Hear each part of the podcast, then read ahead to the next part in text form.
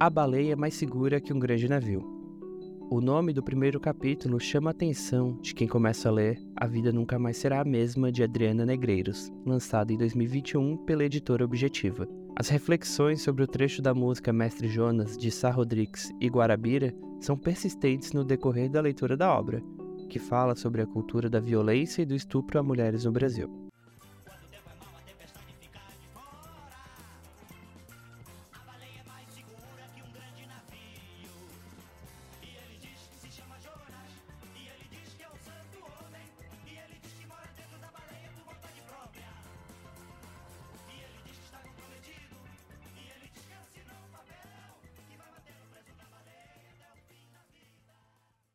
Aqui trago um desabafo próprio e uma reflexão sobre o quanto a nossa vida muda após algum ocorrido.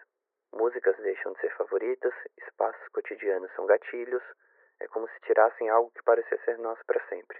Enfim, agora vamos voltar ao episódio. Antes de começar a falar sobre o livro, é importante situar quem é Adriana Negreiros. Adriana é jornalista, escritora e filósofa pela USP. Foi repórter de política do Diário do Nordeste e trabalhou nas revistas Veja, Playboy e Cláudia. Atualmente é editora no Universa, portal de conteúdo para mulheres do UOL. Nasceu em São Paulo, cresceu em Fortaleza. É também autora de Maria Bonita, Sexo, Violência e Mulheres no Cangaço. A apresentação feita, é hora de falar sobre a vida nunca mais será a mesma. Eu sou Newton Marcolino e esse é o Vale a Pena Ler.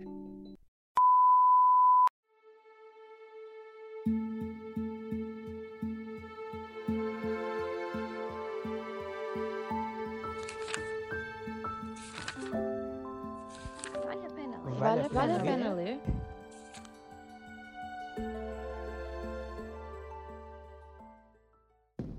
A jornalista inicia o livro com o próprio relato, em que sofre um sequestro relâmpago no estacionamento de São Paulo, no shopping Eldorado, e é violentada sexualmente após.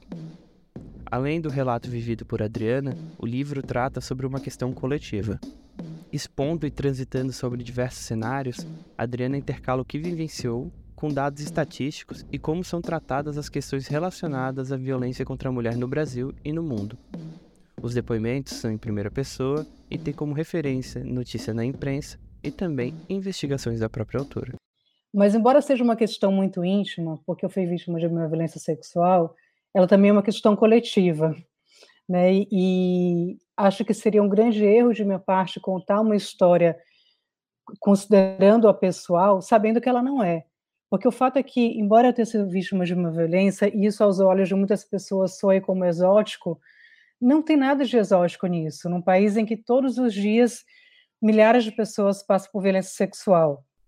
As histórias vividas por outras mulheres colocam em vista os valores atribuídos na época.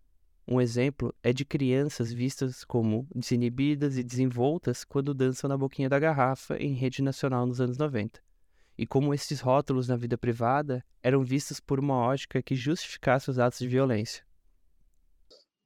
Se eu contasse minha própria história, podia parecer isso, dar essa impressão de que era uma história perdida no tempo e no espaço, quando não é, não há nada de especial nisso.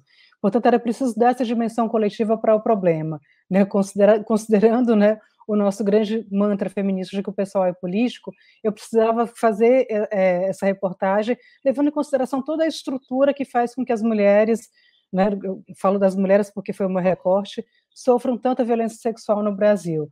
Né? Para além da minha é, de tratar de um, dos casos específicos, eu busquei compreender quais são as raízes dessa, dessa violência e é por este caminho que a autora transita durante os 17 capítulos, expondo a violência e abusos sofridos por mulheres no Brasil e o contraste com o que é definido por leis ou instituído em acordos internacionais, tanto no passado como nos dias mais atuais.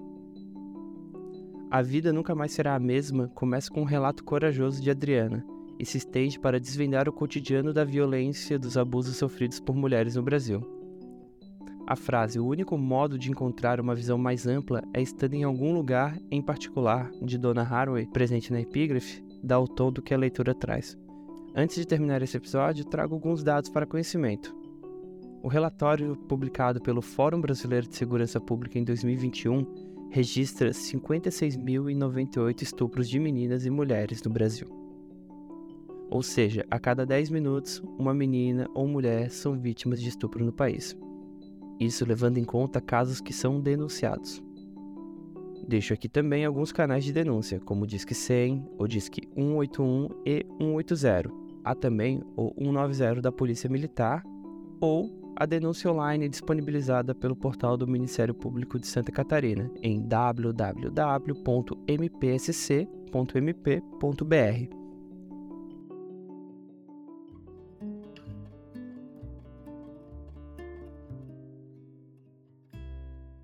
Este episódio de Vale a Pena Ler foi produzido por Newton Marcolino para a disciplina Linguagem e Texto Jornalístico 5 do curso de Jornalismo da Universidade Federal de Santa Catarina. A disciplina é ministrada pela professora Tatiana Teixeira.